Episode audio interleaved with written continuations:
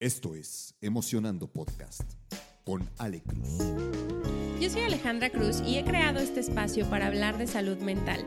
La intención es poder hacerlo desde distintas perspectivas, alrededor de la historia y del mundo. Y para ello, cada semana entrevisto especialistas y conocedores que nos comparten sus prácticas y conocimientos para fortalecer la salud mental. Este espacio es para ti. Hola, bienvenidas, bienvenidos a otro episodio corto de estos siete días para la salud mental que seguimos celebrando en el mes de octubre. Y bueno, hoy les quiero platicar acerca de un tema que también me parece bastante relevante y un tema o desde una perspectiva en la cual he estado como, como inmersa, especialmente los últimos años, creo. Em, ¿Cómo podemos ver la salud mental en el trabajo? ¿no? Y, yo quisiera partir em, de este tema colocando como un punto que fue de los primeros mitos, tal vez, a los cuales me tuve que, enfrentar cuando en su momento me tocó liderar y abanderar el poder llevar la salud mental a, a una de las empresas en las que trabajé. Y creo que me sirvió mucho de punto de partida poder como arrancar, más allá que hablando de datos y estadísticas, que, justo las vamos a, a mencionar algunas de ellas, poder arrancar también desde esta premisa que al menos en mi generación, probablemente en las generaciones arriba de mí, ha estado muy marcada de dividirnos entre mentalmente, energéticamente, físicamente, entre una persona profesional y una persona a nivel personal. Como si nuestro profesional tuviera que vivir separado de la persona que somos o como si en algún momento tuviéramos que ser dos cosas al, mismo tiempo, ¿no? Fíjense que eh, dado que la salud mental no distingue, y lo hemos platicado aquí, entre raza, género, edades y demás, pues obviamente hay un impacto que se tiene porque cuando nosotros atravesamos un momento que nos desafía, pues generalmente lo que pasa, si ya, son, si ya tenemos una edad para para trabajar, como muchos de los que me están escuchando, pues es que eso que nos sucede de manera personal, podría decirse, pasa las barreras a nuestro trabajo. Y entonces ahí es donde es importante también empezar a, hacer conciencia y abanderar muchos de, de, estos temas dentro del campo laboral, ¿no? Aquí refiriéndome un poco a situaciones en las que tal vez la razón o el motivo de lo que nos está descolocando sea personal, pues invariablemente en algún punto puede tener repercusiones en nuestra concentración, repercusiones en nuestra toma de decisiones, repercusiones específicamente en los impactos a nuestro desempeño dentro de nuestro trabajo. Y entonces, pues se vuelve cada vez más difícil tener que separarnos de una persona o de un rol a nivel personal y otro rol a nivel profesional, ¿no? Ahora bien, eh, se ha estudiado mucho, ya de unos años para acá, acerca de ciertos malestares que generan consecuencias en la salud mental a raíz del trabajo o a consecuencia del trabajo, ¿no? Ya sea por cargas físicas o cargas mentales muy pesadas, ya sea por em, ambientes de trabajo que pueden ser tóxicos, ya sea porque estamos atravesando una situación que nos rebasa en el, en el trabajo y que tiene que ver más allá de los objetivos o de los retos, ya sea especialmente, por ejemplo, en pandemia, que muchas, muchas de las empresas atravesaron por momentos financieros bien fuertes, ¿no? Eh, y que eso hacía que las presiones aumentaran y que eso hacía que, que, que de pronto los recursos se redujeran o se hicieran como ahí ciertas estrategias para sobrevivir finalmente, ¿no? Entonces, pues la salud mental para nada está separada de los lugares de trabajo, ¿no? Y, y creo que partiendo desde esa, desde, ese, desde esa percepción, percepción más bien, este, se vuelve interesante el cómo, cómo acercamos, especialmente profesionales a lo mejor de recursos humanos, que son los que generalmente ponen en la mesa estas necesidades y estos temas en pro del bienestar, en pro de la experiencia de los empleados. Cómo podemos eh, abanderar cada vez más que este tema se pueda ir normalizando también dentro del entorno de trabajo, ¿no? Fíjense que ha sido bastante interesante para mí poder hacer esta entrada a abrir conversaciones con, con, varias empresas respecto a este tema y poder ver también cómo cuando abres las conversaciones, pues puedes darte cuenta que lo que pareciera estar en silencio y lo que pareciera no existir, pues es más común de lo que podríamos pensar, ¿no? Y, recuerdo que, recuerdo que que empezaba de pronto algunas de las, de las conversaciones o, uno de los primeros puntos cuando yo empecé a explorar este tema ya para hablarlo abiertamente en el trabajo era como esta percepción de qué buena onda que la empresa está cuidándonos, ¿no? Y sí, o sea, me parece que las empresas que llevan estos programas más allá y que se preocupan por la salud mental de su gente tiene que ver con un verdadero sentido de promover y procurar la calidad de vida, ¿no? Pero en ese mismo sentido, algo que a mí me causaba como, no sé, como, como un issue era que solo se viera desde la buena voluntad y la buena onda, ¿no? Porque me parece que es un tema mucho más profundo. Me parece que hablar de salud mental en el trabajo implica cambiar la perspectiva de pensamiento de muchos de los que estamos laborando ahí, ¿no? me parece que es uno de los lugares donde también puede haber muchos mitos alrededor de la salud mental. Me parece que a veces es más fácil señalar de pronto a la persona que tiene el padecimiento como no puedo gestionar su desempeño porque sus ataques de ansiedad o porque su depresión o porque ya no es funcional y ya no me sirve, más allá de tratar de entender y empatizar con los malestares psicológicos y las implicaciones que tienen las personas y cómo podemos hacer para prepararnos y entonces entrar en esta nueva realidad, ¿no? Se, los, voy a, poner como desde las perspectivas al final que, que, yo he podido como observar y donde me parece que todavía hay un gran, gran, gran trabajo por hacer y que yo ahorita en mi carrera profesional justo estoy como dedicándome y orientándome mucho más a, a este nivel, a este grado de concientización, porque es algo que uno necesita aprender, ¿no? Regresando a este tenor de qué buena onda, porque me acuerdo que, que cuando se dio la propuesta de poner el programa, me pareció que fue minimizada a, a tenor de la necesidad, ¿no? como diciendo, bueno, este es un proyecto de corazón, que eran ciertas cosas que a mí me decían. Y a mí me causaba cierta molestia porque Sí, sí es un proyecto de corazón, pero va más allá de procurar la salud completa de la gente. Y procurar la salud completa implica que se le puedan dar las herramientas y recursos a las personas, todas, independientemente de su condición mental, para que sean funcionales y productivas y exitosas en su trabajo y entonces a consecuencia del trabajo que realizan, puede existir un grado de funcionalidad, de productividad, de sentido y de bienestar en lo que estoy entregando.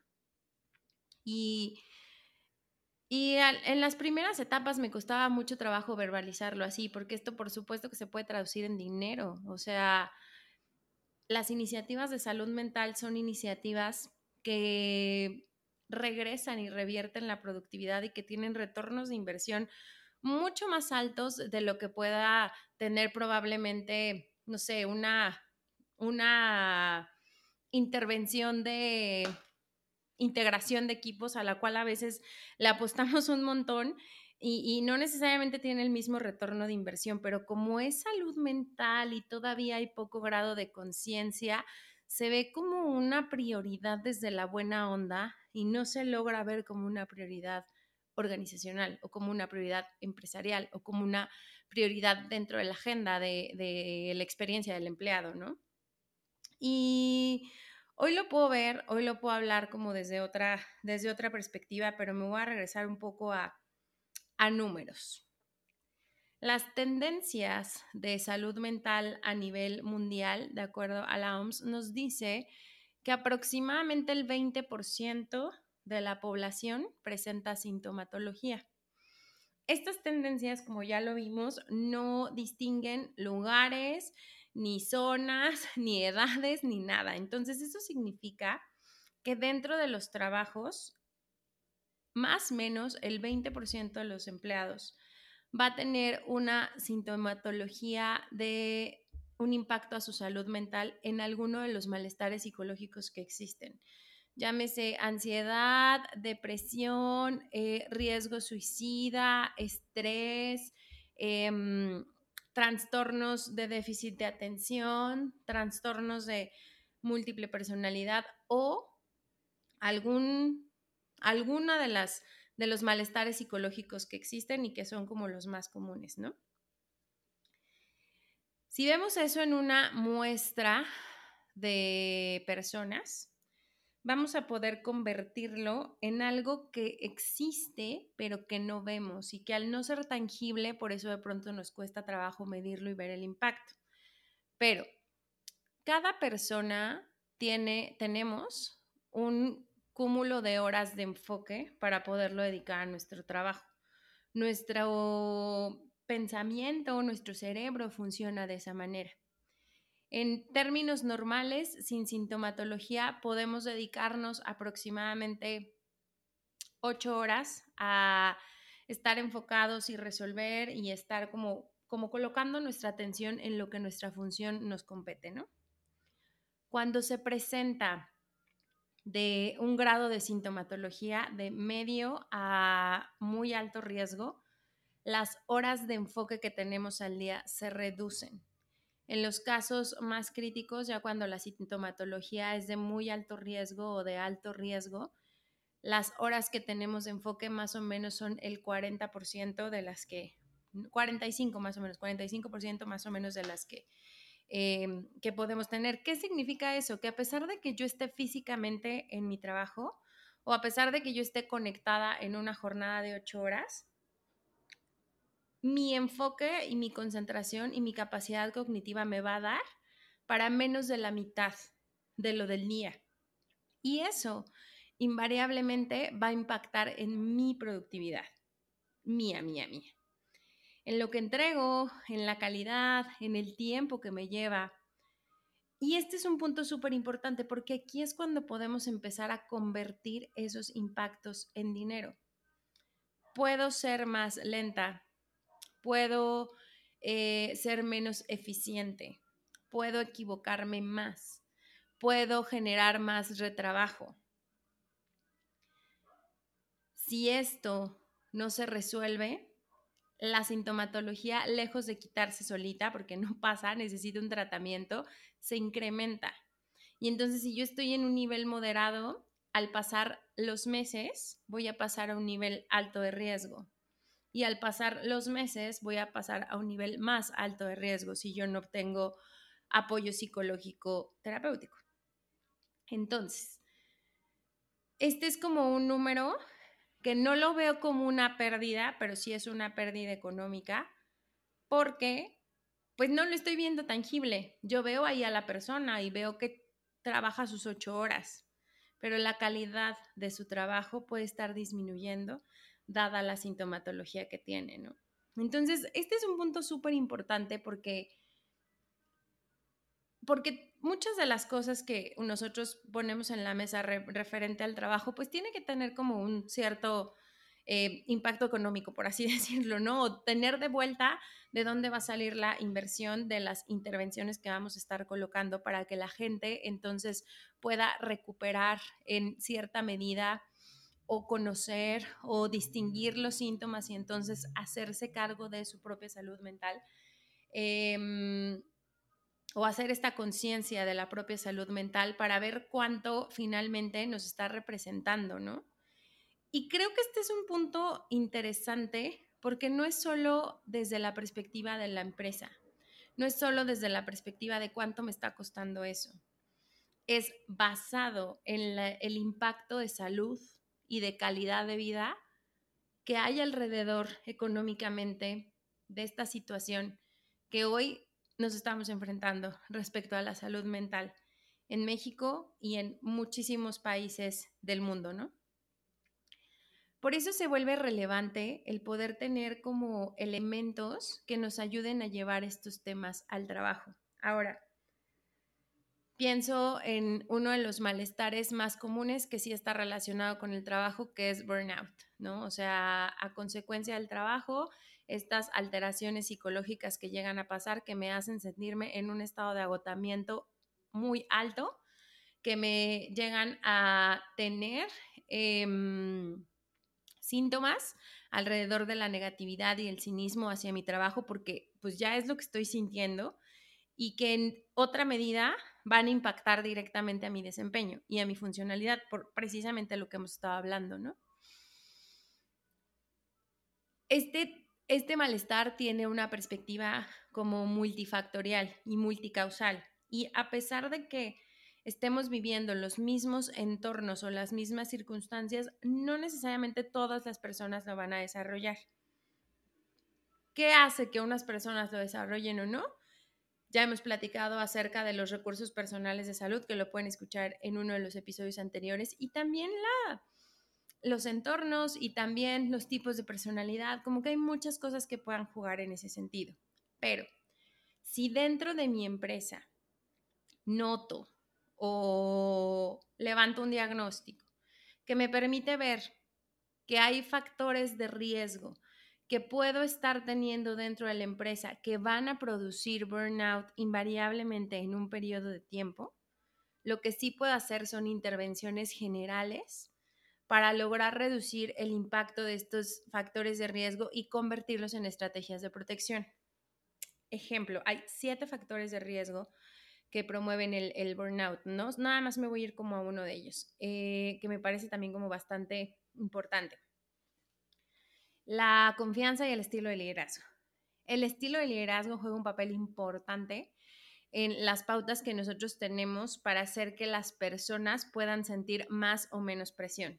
Si estamos en una organización donde el estilo de liderazgo es autocrático, es mandatorio, es eh, súper enfocado a lo mejor al resultado sin importar las maneras o las formas, las personas que reciban ese estilo de liderazgo van a tener, van a estar más propensas a desarrollar ciertos niveles de ansiedad por no llegar al número, por de pronto tener objetivos sumamente retadores que nos ponen como, como en este estado de alerta y entonces empiezan a generar cierta sintomatología en nosotros. Si le sumamos a eso que algunos de nuestros empleados posiblemente o no cuentan con menos recursos personales de salud, pues entonces ahí prácticamente la balanza nos dice que vamos a llegar a tener sintomatología. ¿Cuánta? Más menos, como les he dicho, si nos vamos solo a tendencia, más o menos el 20% de mi población. Ahora, eso si las tendencias fueran eh, planas, ¿no? Y decir, bueno, pues tengo un equipo de cuatro o de cinco más bien, el 20% es uno de cinco. Ok, tal vez puedo en este equipo, en esta área, campechanearme ese uno. Pero si dentro de tu equipo está el 20 de la otra área también y el 20 de la otra área va a hacer que tu área deje de funcionar como se requiere, porque tienes 3 de 5, que a lo mejor en siguientes áreas no hay. ¿Por qué tal vez no hay? Porque tal vez sus estilos de liderazgo son distintos. Son más centrados en la gente, son más preocupados por el bienestar, son más enfocados a los valores, generan confianza y entonces ahí no se desarrolla, pero resulta que en tu equipo sí, por el estilo de liderazgo que existe. ¿Qué se hace ahí? Se hace desarrollar ciertos factores de protección que ayuden al líder a aprender, a tal vez entender y conocer otros estilos de liderazgo, a generar confianza con los equipos, a abrir conversaciones respecto a la salud mental por lo que está sucediendo, a hablar abiertamente de lo que está pasando, aunque en muchas ocasiones pensemos que es incómodo, que no me gusta que no me compete, ¿no? Em, en fin, o sea, como que este, es, este es un ejemplito de los factores de riesgo que pueden pasar dentro de las empresas, pero esto solo si hablamos de burnout. Hay varios malestares psicológicos que pueden existir. Y sí es una realidad que cuando una persona presenta sintomatología, tiene un impacto en su funcionalidad y en su desempeño, pero también es una realidad que hay mucha de la sintomatología que te hace ser funcional. Tú puedes tener en tu equipo una persona que tal vez tiene depresión crónica y ni siquiera notarlo. ¿Por qué de pronto pasa esto? Porque estamos en el trabajo y algo que nos ayuda de pronto el trabajo es enfocarnos en un target, en un em, objetivo, en algo que dominamos. Y a lo mejor salgo del trabajo y ya llego a mi casa y lo único que puedo hacer es estar dormido porque la depresión es tan grande que me consume, ¿no? Pero eso no se ve. Y tú en el trabajo piensas que todo está bien. Hasta que la persona a lo mejor se le abre el, panorama para que pueda hablarlo y tal vez levanta la mano y dice, ¿sabes qué? Tengo depresión crónica desde hace tres o cuatro años. Y entonces empiezas a entender y empiezas a cachar de qué forma puedes ayudarlo o ayudarla para que entonces su funcionalidad no se vea afectada. O cómo puedes hablar, que yo muchas veces les invito a, a, aquellos líderes que de pronto hay alguien en su, en, su, en su equipo de trabajo que lo está pasando mal.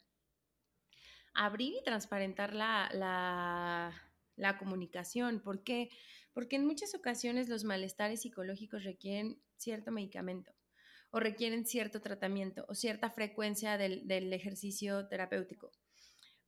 Pero si estamos viendo que ya hay complicaciones, así como lo hacemos en la familia, así como lo hacemos al acompañar a alguien, complicaciones que están impactando en la funcionalidad, vale la pena hablarlo. ¿Para qué? Para que esa persona entonces regrese con los especialistas o con su círculo que lo está tratando para decir, ¿sabes qué? Ahorita se está incrementando mi tema de atención me está costando más trabajo enfocarme, ¿qué más puedo hacer?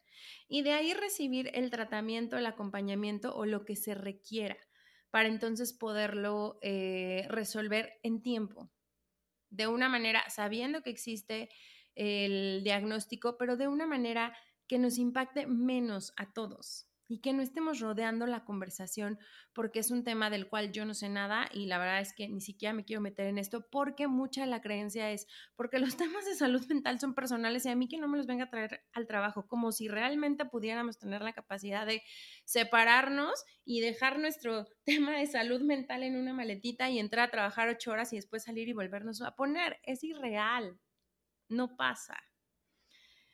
Recién dimos un webinar de burnout y uno de los puntos que yo, yo platicaba con, eh, con mi socia con la que lo di, que es psicoanalista, justo le decía, es muy probable que nos salga esta duda y salió, ¿no? y justo yo se lo decía porque, porque conozco muchas historias de burnout que terminan contándose y con el y renuncié a mi trabajo, ¿no? Y justo algo que yo le decía es, es tan poca la cultura de prevención dentro de las empresas al burnout que cuando tú ya tienes el padecimiento en un nivel muy elevado y que ya está impactando completamente a tu salud y o ya te dio algo en, en, temas de salud física y estás hospitalizado o la neta estás desquiciada o desquiciado porque ya no puedes más con el agotamiento, o ya tuviste un accidente que también pareciera que es casual, pero no, en realidad es como consecuencia del mismo malestar. Ya cuando llegaste ahí, es porque ya dices, este trabajo me está haciendo daño. Pero lo que hiciste fue que dejaste pasar todas esas red flags que hubo en el Inter, que te iban diciendo, te estás agotando, te estás agotando, te estás agotando, ¿no? Y le contaba yo mi historia, o sea, yo me di cuenta que tuve burnout cuando estaba investigando sobre burnout. Ya había dejado mi trabajo, pero llegué a un punto en un trabajo que amaba de estar tan saturada con lo que estaba pasando, de haber tenido una carga, creo que mental tan grande, que no tuve un espacio para desahogarla que al no tener ese espacio de desahogarla, se me acumuló, se me acumuló, se me acumuló, pero por supuesto que tuve agotamiento, por supuesto que en muchas ocasiones manejaba y sentía que me quedaba dormida, por supuesto que lo único que podía era querer descansar y ya no me alcanzaban los fines de semana, por supuesto que también tuve conductas súper negativas hacia el trabajo, estaba muy enojada y no terminaba de entender por qué. Y por supuesto que a pesar de que por fuera no se veía, mis resultados de mi evaluación de desempeño de, creo que fue mayo 2021, fueron los resultados más bajos de mi nivel de estándar, que terminaron puntuando en 105, algo así, que en, el número se ve súper bien, pero yo sabía que yo no estaba dando mi 100. Yo sabía que ese periodo me había costado mentalmente, físicamente, un montón. Entonces, en muchas ocasiones no te das cuenta. Y en muchas ocasiones sí la historia termina en, pues terminé renunciando a mi trabajo, como si mi trabajo fuera el malo, pero cuando uno tiene burnout, por más que cambie de entorno, si no resuelve lo que de manera interna y personal está sucediendo, es muy difícil que aunque cambies de entorno, las cosas se solucionen, porque lo traes arrastrando y porque lo que les decía, los malestares psicológicos no se resuelven solos, no se resuelven solo cambiando de entorno. Necesitan un acompañamiento y un tratamiento que sea multifactorial y que incluya la terapia, sí o sí. Entonces hoy creo que muchas de las historias del burnout terminan en renunciar a mi trabajo porque no tenemos cultura de prevención de. Y eso es lo que empresas como la mía hace para poder llevar la salud mental al trabajo una cultura de prevención, una cultura donde puedas darte cuenta y más allá de culpar a esta empresa horrible que me está tratando mal, agarres lo tuyo y digas, si la empresa se presta y nos da la oportunidad y nos da el chance y nos da las vinculaciones y habla de salud mental, qué bueno, qué cool. Vamos para allá. No son la mayoría, pero vamos para allá. Pero si la empresa no se presta, sí hay una responsabilidad sobre mi salud mental que depende de mí si hay temas que puedo hacer por mí y si hay especialistas que me pueden acompañar a mejorar mi salud mental. Entonces, a mí me parece súper mágico y súper apasionante todo lo que se puede hacer al momento de llevar salud mental a una organización. Eso viéndolo solo desde, desde estas perspectivas como ejemplos que les pongo, ¿no? Ahora, Voy a tomar unos minutos. No lo quería hacer largo este episodio, pero la verdad es que me pasé un montón. Pero quiero hablar un poco también de los temas generacionales. Por ahí en una de las, eh, o bueno, en varios de los levantamientos de información que hemos tenido, nos hemos topado en que la mayor cantidad de personas que presentan sintomatología son personas de la generación Z, de 18 a 29 años, personas que han crecido con más conciencia respecto a su salud mental, ¿no? Y se los comparto porque esta va a ser la antesala del episodio que sigue, donde vamos a hablar de salud mental en niños y adolescentes. No es casualidad que cuando te haces consciente de la importancia de tu salud mental, puedes tener más recursos para darte cuenta y levantar la mano cuando algo no está sucediendo de manera adecuada, cuando algo no se siente bien. Por el otro lado, las personas con menos sintomatología de salud mental son aquellas que llegan a tener de 50 años para arriba o de 60 años para arriba, ¿no? Y no es casualidad, es un tema de generaciones. Estas generaciones no nacieron ni crecieron con temas relacionados de mi salud mental, mi conciencia, lo que estoy sintiendo, la ansiedad, la depresión, no nacieron con eso. No crecieron con eso. Crecieron con una cultura laboral y educacional de resiste y aguanta. ¿Cuáles están correctos? Pues la realidad es que aquí hay dos mundos o tres mundos o muchos mundos laboralmente convergiendo. Desde personas que empiezan a laborar a los 18 hasta que se jubilan a los 65. Entonces tenemos una serie de multigeneraciones trabajando en los mismos espacios de trabajo a varias de las personas que les hacíamos por ahí un, levantamiento de, sus niveles de bienestar emocional de generaciones de 50 para arriba, en muchas ocasiones me decían, jamás en la vida me habían preguntado si le encuentro sentido a mi trabajo. Nunca, ni siquiera me lo había cuestionado. Sí, imagínate que sea la primera vez en tu vida que te cuestionas qué onda con tu chamba y por qué es importante el sentido para tu chamba, porque esa pregunta mide sintomatología. Y no había pasado.